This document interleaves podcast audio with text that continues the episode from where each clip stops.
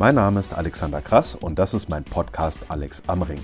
Hier teile ich meine Faszination für den Nürburgring und den Motorsport. Ich freue mich, dass ihr dabei seid. Mehr Infos auch zu den einzelnen Episoden gibt es auf podcast.alexkrass.de.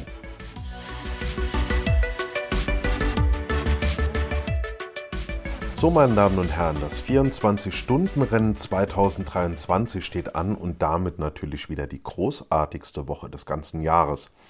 Worum es heute gehen soll, ein paar Grundinfos, dann ein Blick auf die Starterzahlen und das Starterfeld. Also genauer gesagt auf eine Reihe von Fahrzeugen. Kann und werde natürlich nicht auf alle eingehen.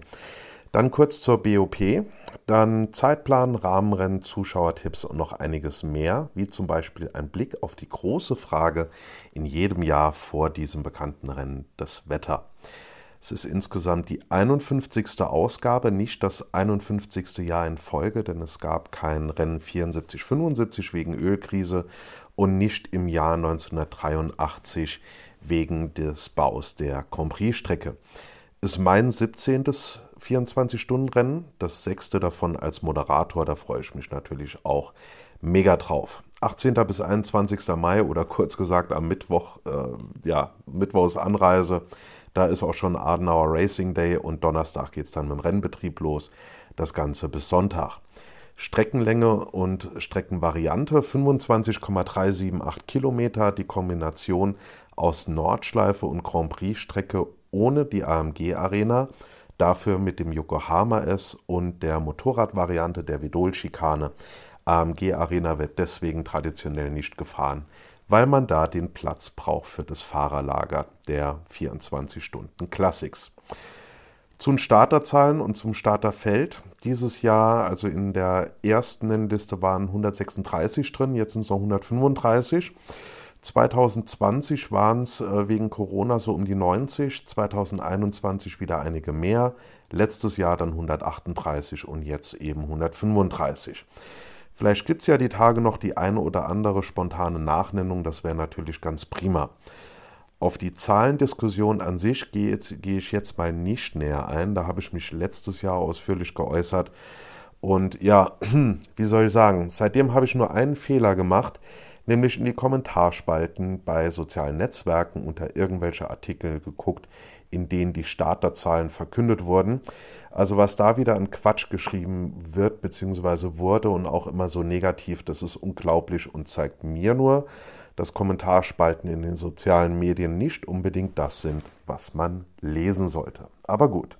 Aufgeteilt sind diese Fahrzeuge in jedem Fall wie bekannt in die 24 Stunden Specials, die Produktionswagen, die Cups, AT und HCR und dann kommt eben die übliche Einteilung in die jeweiligen Klassen. Publikumslieblinge würde ich jetzt mal so festmachen, Grello auf jeden Fall. Der Dacia definitiv und der Manta ist wieder da, nachdem der letztes Jahr kurz vor dem Rennen ausgebrannt war. Es war damals eine wirklich traurige Geschichte, gerade weil eben das 50. Rennen äh, damit gefahren werden sollte, ähm, ging dann eben leider nicht und äh, wurde seitdem von Olaf Beckmann wieder aufgebaut. Und wir freuen uns alle sehr, und da ist es ja schon seit etlichen Jahren, traditionell so, dass bei jeder Runde, müsst ihr mal darauf achten, die der Manta im Rennen ähm, äh, beendet, dass dann Applaus von Tribünen kommt. Für jede einzelne Runde, finde ich klasse. Ich habe mir aus der Starterliste mal ein paar Kandidaten rausgepickt. Schauen wir mal in die SB10. Da kann ich einfach nur sagen, die gesamte Klasse ist mega interessant anzusehen mit dieser ganzen GT4-Vielfalt. Das sind ähm, tolle Autos. Da gibt es immer tolle Kämpfe, also das macht richtig Spaß zuzuschauen. SB9, insgesamt 32 Starter, also direkt mal ein Viertel des gesamten Starterfelds in der üblichen Gesamtsiegerklasse, nenne ich es mal. Davon zwei Aston Martin, sechs Audi A8, sechs M4, drei 2690, zwei Huracan, sieben AMG waren angemeldet, einer wurde zurückgezogen, also bleiben sechs AMG und schlussendlich noch 7 911er und zwar alle von der neuen Generation, also 992 GT3R. Kurzer Blick auf einige Fahrzeuge. Zu den 3296, da gibt es einmal von Racing One, einmal WTM und einmal Fricadelli. Abt bringt den Huracan genauso wie Konrad, zumal das zwei verschiedene Ausbaustufen sind. Das, äh, deswegen gibt es auch nur bei einem einen Eingriff in die, äh, also durch die Balance of Performance. Und gerade bei Konrad kann ich wirklich nur sagen, die hatten bei so vielen Rennen in den letzten Jahren, auch NLS-Rennen, gerade am Anfang so eine Mega-Performance gezeigt und sind so gut weggefahren. Und dann kam immer irgendein Reifenschaden. Also deswegen hoffen wir dieses Jahr, dass natürlich alle Reifen halten. Dann noch zwei Falken Porsche und wo wir gerade bei Porsche sind, dann natürlich der Grello mit der 911. Dieses Jahr dann hoffentlich auch mit Zielankunft. Noch kurz zu den Audis. Vier der sechs R8 in diesem Rennen haben ein besonderes Design, das an alte Audi-Sportzeiten erinnern soll. Die Vorjahressieger mit der Nummer 1 von Scherer Phoenix, die fährt im Stil der 80er, 90er, also alles so Transam, Imsa GTO und Audi V8 DTM 1990er Version. Die Nummer 22 von Car Collection hat Anleihen an die Le Mans-Zeiten von, ja, so vor rund zehn Jahren, also Audi R18. Mit der Nummer 39 erinnert der Land-Audi an die Rallye-Zeiten Mitte der 80er. Das ist so dieses Charakteristische, wo das Gelb noch mit drin ist. Und die Nummer 40 von Scherer Team Phoenix startet als Champions-Auto mit den DTM-Champions Timo Scheider, Martin Tomczyk und Mike Rockenfeller. Und das Design von diesem Auto greift den V8 DTM bzw. später den A4 auf, ist also silberrot. Sehen alle sehr schön aus auf den Fotos. Bin gespannt, wie sie sich dann live machen, wie sie da ausschauen. Und da kann ich nur sagen, die machen sich sicherlich auch gut nebeneinander als Modelle in 1 zu 18 irgendwann in der Vitrine. Vielleicht hört das jetzt der ein oder andere, der da mal bei einem ähm, Modellautohersteller anruft, Freunde, bringt die raus, das wird der Renner. Auch schön, Nummer 54 Porsche 992 911 GT3R von Dynamic. Da gibt es eine gelb-schwarze Tarnlackierung bei den Italienern. Die kennen wir ja im Prinzip schon von Ende 2022, als der neue GT3R von Mantai Falken und Pirelli getestet wurde. Und da gab es ja jeweils zu den Teamfarben so eine Prototyp Erlkönig äh, Livery. Und hier geht es dann um die Umsetzung der Farben von Pirelli. Und das sieht auf Fotos schon mal wirklich klasse aus. Und ich bin mal gespannt, wie sich auch der in echt dann präsentiert und wie das rüberkommt. Blick in die SP7. Da ähm, natürlich ist mir besonders aufgefallen die Nummer 13 White Angel, nicht mehr Viper, sondern Porsche. Sollte ja eigentlich ein Beetle werden, das wurde dann aber auf nächstes Jahr verschoben und damit ist es dann ein 991 Cup geworden mit ganz viel Werbung von Sponsoren, was ja dann alles an, als, ähm, ja, als Spendengelder an ein gemeinnütziges Projekt an Schulbau geht. Und dieses Fahrzeug startet dann eben in der SP7, die ist mit zwei Fahrzeugen besetzt. SPX dieses Jahr auch spannend, weil es dort zwei Fahrzeuge gibt, die wir, in, die wir bei den Qualifiers schon gesehen haben. Vorher allerdings beim 24-Stunden-Rennen noch nicht. Und da wird es natürlich sehr, sehr interessant zu sehen, wie die sich im Rennen schlagen. Das sind nämlich zwei AMG GT2 mit heftigst PS, dafür aber auch deutlich mehr Gewicht als ein GT3 und eine Begrenzung auf 270 Sachen Spitze. Dieser AMG GT2, der hat natürlich auch weniger Aero, wird den GT3 also, und ich meine, das hat sich bei den Qualifiers schon gezeigt, nicht übers Dach fahren. Ähm, achtet mal besonders auf die bei Kurvenfahrten. Ich fand es bei den Qualifiers mega interessant zuzuschauen, denn da sieht man mal, was die Aero der GT3 an Unterschied macht. Da gibt es für den Fahrer bei einem GT2 mehr zu tun und das ist fahrdynamisch äußerst interessant zu beobachten. Kurzer Blick in die AT. Zwei Fahrzeuge pick ich raus. Einmal die Nummer 320, da fährt Michael Smudo Schmidt und die Nummer 420, wo der bekannte Matthias Beckwermert ähm, drauf fährt. Also bekannt vor allem, ja, der ist bekannt, aber vor allem dahingehend, dass ich den hier öfters erwähne und hoffentlich bald mal hier im Podcast im Interview haben werde. V4 alles BMW, V5, V6 alles Porsche und gibt natürlich noch mehr Klassen und deutlich mehr Fahrzeuge und natürlich auch deutlich mehr bekannte und spannende Fahrernamen. Ich habe mich hier jetzt aber mal auf eine gewisse Auswahl beschränkt. Mal kurz eine Liste von den Fahrzeugen, die ich während dem Rennen besonders beobachten werde. Erstmal Die Designautos von Audi, die vier Stück, die ich eben schon erwähnt habe, da bin ich einfach wirklich mal drauf gespannt, wie die ausschauen. Dann die Nummer 81, M4 GT4 in der SB8T mit unter anderem Celia Martin am Steuer. Die 114 Subaru WRX in der SB4T. Dann die Nummer 118, den Dacia Logan. Ich glaube, der startet in der SB3, wenn ich mich nicht irre. Gleiche Klasse wie auch der Manta mit der Nummer 121 sein müsste. Dann natürlich die Nummer 420 von Mattes und den 911, also den Grello. Und natürlich alle Autos von Sorg Rennsport. Deswegen mal ein Tipp von mir, so während des Rennens, ob ihr jetzt an der Strecke seid oder zu Hause, ist vollkommen wurscht, pickt euch doch da einfach mal eine Handvoll Autos aus der Starterliste raus und verfolgt die während des Rennens. Das können Underdogs sein, das können Spitzenreiter sein, das kann auch irgendwie einfach, keine Ahnung, eine Supra sein, was weiß ich, irgendein Auto. Das verfolgt er dann im Live-Timing und in dieser GPS-Auge Racing-App, die es ja leider nur für iOS gibt, die ich allerdings dann den ähm, iPhone-Besitzern wirklich nur sehr ans Herz legen kann. Und ich schätze mal, auf iPad OS dürfte das Ganze auch funktionieren.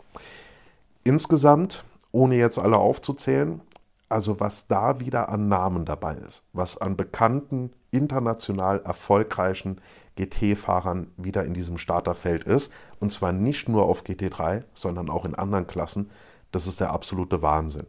Guckt mal in die Starterliste rein, die verlinke ich natürlich in den Show Notes. Da ist wirklich alles dabei, was international im GT-Sport Rang und Namen hat.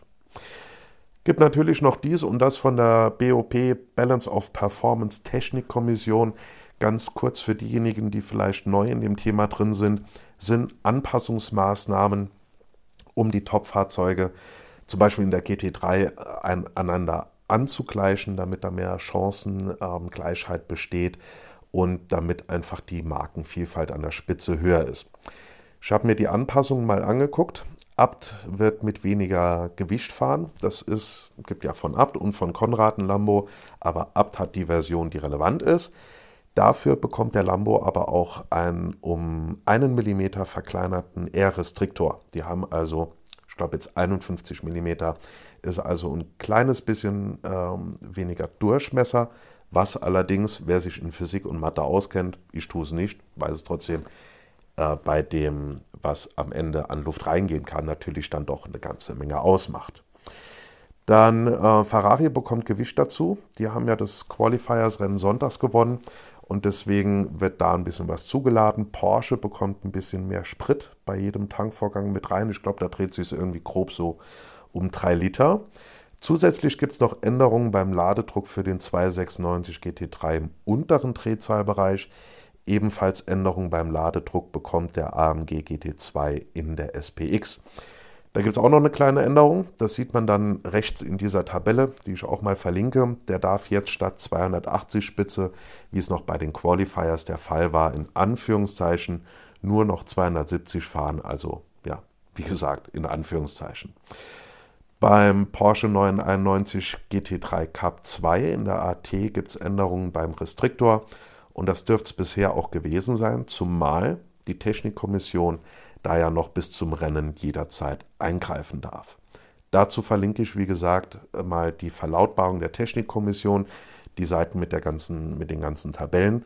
Da seht ihr links die Fahrzeuge aufgelistet, dann natürlich nach Klassen aufgeteilt und daneben die erlaubten bzw. die geforderten Werte und in Rot dann eben die Werte, die sich ändern. Schaut da mal rein, da sind ein paar spannende Details dabei. Was noch nicht drin ist, ist die endgültige Leistung pro Fahrzeugtyp. Da bewegen wir uns bei den GT3 aber allesamt, ich sag mal so zwischen 500, 510 und 550 PS. Die GT2, die haben einiges mehr als Leistung, an Leistung, aber wie gesagt, dafür halt eben mehr Gewicht, weniger Aero und so weiter. Den Zeitplan, den werde ich natürlich auch verlinken. Mittwochs ist da schon der erste große Programmpunkt, den ich eben schon erwähnt habe und ich, den ich euch allen wirklich nur sehr empfehlen kann. Da fahren auch die ganzen DSK-Shuttles und so weiter hin, äh, nämlich der Adenauer Racing Day ab 16 Uhr. Das ist ja mittlerweile zu einer absoluten Institution geworden. Da ist in Adenau einfach die Hölle los. Moderiert von Olli Martini und Patrick Simon. Da könnt ihr den Teams ganz nahe kommen, den großen bekannten und auch kleinen Underdog-Teams. Ähm, da gibt es Autogramme, da gibt es Selfies, könnt ihr abgreifen und so weiter. Ist also wirklich eine tolle Veranstaltung und wie gesagt von mir eine klare Empfehlung. Der Rennbetrieb selbst, der fängt traditionell donnerstags mit der RCN an, dann die Tourenwagenlegenden und die Tourenwagen Trophy.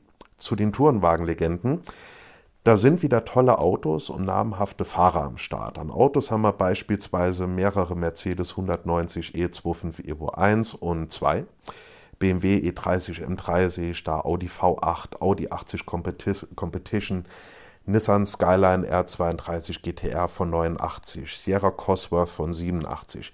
Also vor allem eine tolle Soundkulisse. Und auf der Fahrerliste stehen unter anderem Namen wie Klaus Ludwig, Harald Groß, Volker Stritzek, Chris Nissen und Kurt Thiem, also einige bekannte Fahrer, Leider fahren die am Wochenende aber nur auf der Grand Prix-Strecke. Trotzdem finde ich das immer schön, wenn die da sind, denn was viele, glaube ich, gar nicht wissen, bis 1993 ist die DTM auch im Rahmenrennen des 24-Stunden-Rennens noch auf der Nordschleife gefahren. Mittags, wir sind immer noch beim Donnerstag, dann das erste Qualifying. Und zum Abendessen gibt es das Quali der 24 Stunden Classics und abends dann das erste absolute Highlight. Das ist schon, das ist immer so jedes Jahr die Einstimmung, wo man donnerstags merkt, es geht einfach, also in zwei Tagen ist das große Rennen des Jahres. Dann ist nämlich das Nachttraining von 20 bis 23.30 Uhr. Freitags dann unter anderem das erste Rennen der Tourenwagen Legenden und abends dann das Top Qualifying des 24-Stunden-Rennens, also das Einzelzeitfahren da wissen wir dann gegen kurz nach sieben, wer dann wie auf welcher Position steht und wer auf der Pole steht. Damit ist das Programm zwar motorsporttechnisch, also renntechnisch für Freitag beendet, allerdings geht es dann natürlich noch weiter. Um 20 Uhr ist Pitwalk mit Autogrammstunde der ganzen Teams und Fahrer in der Boxengasse. Zeitgleich die bekannte und außerordentlich beliebte Falken-Trift-Show in der Müllenbachschleife. Samstag geht es dann los mit dem 3-Stunden-Rennen der 24 Stunden Classics, dann Rennen 2 der Tourenwagenlegenden und um 16 Uhr dann der Start des 24-Stunden-Rennens. Zwischendurch, also gerade Donnerstag, Freitag, sind noch viele andere Qualifyings, viele andere Rennen. Es ist immer was auf der Strecke los. Ich habe jetzt nicht alles einzeln da irgendwie erwähnt, aber ähm, eins kann ich euch sagen, es wird gerade an der Grand Prix-Strecke definitiv nicht langweilig, was Rennen angeht. Und für diese ganzen Lücken sind auch verschiedene Programmpunkte an den Zuschauerpunkten der Nordschleife geplant. Dazu noch, abseits der Strecke parallel dazu im Ringboulevard ist wieder eine ganze Menge los. Im Fahrerlager steht das Rave 0 Riesenrad, also viel zu sehen und viel zu erleben. Und damit sind wir so bei meinen persönlichen Zuschauertipps. Gerade schon gesagt, Mittwoch ab 16 Uhr in Adenau Adenauer Racing Day absolute Empfehlung. Und zwischendurch eben die Fanmeile im Boulevard. Da gibt es auch eine ganze, ganze Menge zu sehen. Da sind viele Hersteller, viele Firmen, viele Ausrüster, die da eine ganze Menge aufgebaut haben. Also geht da auf jeden Fall innerhalb von den Tagen mal durch. Auch sehr zu empfehlen ist ein Gang durchs Fahrerlager. Zum einen gibt es da natürlich die Fahrerlagertribüne bei den Rahmenrennen oder auch bei den Qualifyings. Das ist hinten T12, T12a da auf jeden Fall mal darauf achten, das Anbremsen der Vidol-Schikane. Das ist immer sehr spannend zu sehen, weil die da aus diesem Hatzenbach-Bogen mit einiges an Geschwindigkeit da rauskommen. Natürlich gibt es im Fahrerlager selbst auch eine ganze Menge zu sehen und zu tun und zu erleben, was die Hersteller und Sponsoren dort so aufbauen. Dazu, wie gesagt, noch das Riesenrad. Und dafür empfehle ich halt immer Donnerstag und oder Freitag. Im historischen Fahrerlager sind dieses Jahr die Tourenwagenlegenden untergebracht. Da gibt es also auch eine ganze Menge zu sehen und das natürlich vor allem im historischen Fahrerlager vor historischer Kulisse. Startaufstellung dann samstags, achtet auf jeden Fall mal drauf, die Fahrerfeldsegnung von Klaus Kohns, Pastor von Nürbusch um 15.20 Uhr. Der war ja im ersten Jahr, in der ersten Staffel dieses Podcasts bei mir im Interview, könnt ihr auch gerne noch mal reinhören. Was den Start angeht, beziehungsweise das Ganze, ähm, das Ganze vor dem Start, Startaufstellung und so weiter, mein persönlicher Tipp ist, guckt den Start auf der Bildsteintribüne, aber seid zwei, drei Stunden vorher da. Oder auf der T3, also Haupttribüne, ähm, BMWM-Tribüne, möglichst weit unten in der Fahrtrichtung oder halt eben die AMG-Tribüne, also diese Muschel. Aber dann müsst ihr schauen, dass ihr wirklich äh, zwei, drei Stunden vorm Start da seid, denn da wird gerne schnell zugemacht, weil alle Plätze einfach belegt sind. Das ist allerdings auch ein Tipp und dann ist es dort schon deutlich leerer für abends und nachts. Da setzt ihr euch am besten unten ungefähr in die Mitte, denn da seht ihr die glühenden Bremsscheiben beim Anbremsen aufs Yokohama S. Danach, auch nachts oder abends, geht er auf die T3, also auf die Haupttribüne. Die ist ja auch überdacht, passt also alles wunderbar. Sollte es regnen, zum Wetter kommen wir ja noch, ähm, da kann ich euch wirklich nur empfehlen, schaut euch nachts auch das ganze Treiben und das ganze Gewusel in der Boxengasse mal an. Die ist ja seit einigen Jahren, ist die ja auch beleuchtet mit diesen LED-Strahlern, die da über den Boxen hängen und da bekommt ihr einiges mit und es ist natürlich gerade nachts unheimlich faszinierend zu sehen, wie die Teams dort arbeiten. Was Tagesbesucher angeht, geht auf jeden Fall auch an die Nordschleife. Das ist wie in jedem Jahr traditionell und das macht ja auch gerade den besonderen Reiz äh, des 24-Stunden-Rennens am Nürburgring aus. Eine ganz besondere Atmosphäre. Gerade abends. Einige soll es ja geben, gibt es ja, die sind so fit, ähm, die gehen während des Rennens einmal komplett rund. Da gibt es ja Wanderkarten, gibt es ja Wanderwege, die führen natürlich nicht immer direkt an der Strecke lang, aber grob an der Strecke lang und dann natürlich an allen bekannten Zuschauerplätzen und auch an anderen Stellen dann halt eben am Zaun vorbei. Ähm, das kann ich wirklich, äh, kann ich auch mal empfehlen. Äh, mal wirklich entweder die gesamte Strecke oder Teile der Strecke da abzugehen. Das ist natürlich mega interessant. Dann seht ihr nämlich auch mal, was die Fans dort so alles aufbauen. Vor ein oder zwei Jahren hatten ein paar Jungs in der Hatzenbach da ja zum Beispiel ein kleines Haus gebaut mit einem eigenen Aufzug und mit Flammenwerfer auf der Dachterrasse. Also es war natürlich schon abgefahren und ähm, ja, das ist immer schön da durchzugehen, die Fankultur zu sehen und auch wirklich zu sehen, wie die Atmosphäre nachts beim 24-Stunden-Rennen in den Eifelwäldern so ist. Empfehlung dann von mir für das Ende des Rennens, schaut euch das auf der T3 an, weil da seht ihr, sitzt ihr gegenüber der Boxenmauer und da seht ihr dann, wie die Teams feiern, die Teams jubeln, da seht ihr den Zieleinlauf und wundert euch nicht, wenn sich plötzlich rund um den Gesamtsieger bei der Zieldurchfahrt eine Riesentraube an Autos ähm, ja, sammelt. Denn zum einen wollen die natürlich nicht vor dem Gesamtsieger durchfahren, weil dann müssen sie noch eine komplette Runde fahren. Und ich meine, nach 24 Stunden plus die paar Minuten, die halt noch die letzte Runde beendet werden muss.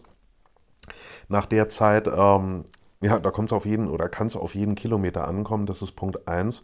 Punkt 2 wollen die natürlich auch auf dem Siegerfoto mit drauf sein. Und deswegen wuseln da einige Autos immer so um den Gesamtsieger herum. Kommen wir dann zu dem großen Thema in jedem Jahr, nämlich Wetter. Letztes Jahr sind sie durchgefahren. Vorletztes Jahr gab es eine Unterbrechung von sagenhaften 14,5 Stunden. Es ist also immer unvorhersehbar. Kurz mal zu einer möglichen Unterbrechung. Da gibt es ja immer mal Gemoser, dass die nicht fahren könnten und so weiter. Das ist bei den Geschwindigkeiten, die die dort fahren, nämlich eine ganz andere Hausnummer. Klar, die Reifen können viel Wasser verdrängen, irgendwann ist aber auch mal Ende. Noch heftiger wird es dann halt bei Nebel. Da sagen viele immer, ja, da mach halt dort Doppelgelb oder kurz 60 und gut ist, dann fahren die halt langsam. Ja, so einfach ist das nicht. Zum einen muss die gesamte Strecke einsehbar sein. Das heißt, die Marshals müssen ihren Abschnitt komplett überblicken können und die müssen sich natürlich auch alle untereinander sehen. Also ein äh, Marshals Post muss den nächsten sehen können. Und selbst wenn das gegeben ist und man macht kurz 60, dann kühlen bei den niedrigen Geschwindigkeiten, meistens mit Nebel verbunden, dann halt auch mit niedrigen Temperaturen, die Reifen unheimlich schnell aus und dann hast du schlichtweg keinen Grip mehr. Sagen wir mal, da sind vielleicht zwei oder drei Abschnitte auf der Düttinger Höhe mit kurz 60 und dann gibst du danach bei Grün wieder Gas und kommst mit kalten Reifen in der Tiergartensenke oder vor der Hohenrheinschikane an. Da hast du absolut erstens keine Temperatur und zweitens keine Chance da fliegst du ab. Von daher ist jede Unterbrechung, die es in den Vorjahren gegeben hat, natürlich nicht cool. Es geht aber bei solchen Bedingungen in der Eifel schlichtweg dann nicht anders. So, das jetzt nur mal generell dazu, weil es dazu immer wieder Diskussionen gibt und auch immer wieder Gemoser, die könnten alle nicht fahren. Also ganz im Gegenteil, ähm, da ist wirklich einfach die Physik setzt da einfach irgendwo Grenzen. Jetzt mal zum vorhergesagten Wetter. Das ist natürlich knapp eine Woche vor dem Hauptrennen immer ein bisschen schwierig. Vor einigen Tagen wurde noch durchgehend Sonne angesagt. Jetzt heißt es bewölkt. Tagsüber Temperaturen so zwischen 11 und 17 Grad grob. Hoffen wir einfach, dass es trocken bleibt, dann ist ja schon mal viel erreicht, denn mit kalten Temperaturen können wir umgehen. Das ist nicht das Problem. Was gibt es sonst noch so? Anfang der letzten Woche wurde die Strecke vorbereitet, also detailmäßig noch vorbereitet, Curbs neu gestrichen und so weiter. Schilder für die 24 Stunden wurden installiert. Die Eifel und der Nürburgring bereiten sich also auf das Highlight vor. Der Nürburgring hat jetzt ein Maskottchen bekommen mit dem Namen Legend. Ist ein Fuchs, passend zur Fuchsröhre. Und da muss man einfach sagen, dafür, dass der seit Mitte der 20er Jahre in einem Rohr in der Fuchsröhre gelebt hat, sieht der Bub noch echt äh, frisch und jung aus. Und der ist zum ersten Mal beim 24-Stunden-Rennen unterwegs. Da werde ich mal auch die Pressemitteilung, da sind noch Bilder dabei, äh, zu der ganzen Sache verlinken. Und dann bin ich mal gespannt, wie der wie der Legend der Fuchs in Realität aussieht, dem wird man nämlich beim 24-Stunden-Rennen dann öfters über den Weg laufen. Also verlinkt in den Show Notes unter podcast.alexkrass.de ist bzw. sind die Starterlisten, Zeitplan, dann äh, die Tabelle zur Balance of Performance und die Pressemitteilung zum Maskottchen Legend. Los geht's also mit der tollsten Woche des Jahres und glaub mir, ich kann es schon seit Ewigkeiten nicht erwarten und freue mich total drauf. Ich bin am Mittwoch da und dann wird es einfach richtig, richtig großartig beim 24-Stunden-Rennen 2023 auf dem Nürburgring.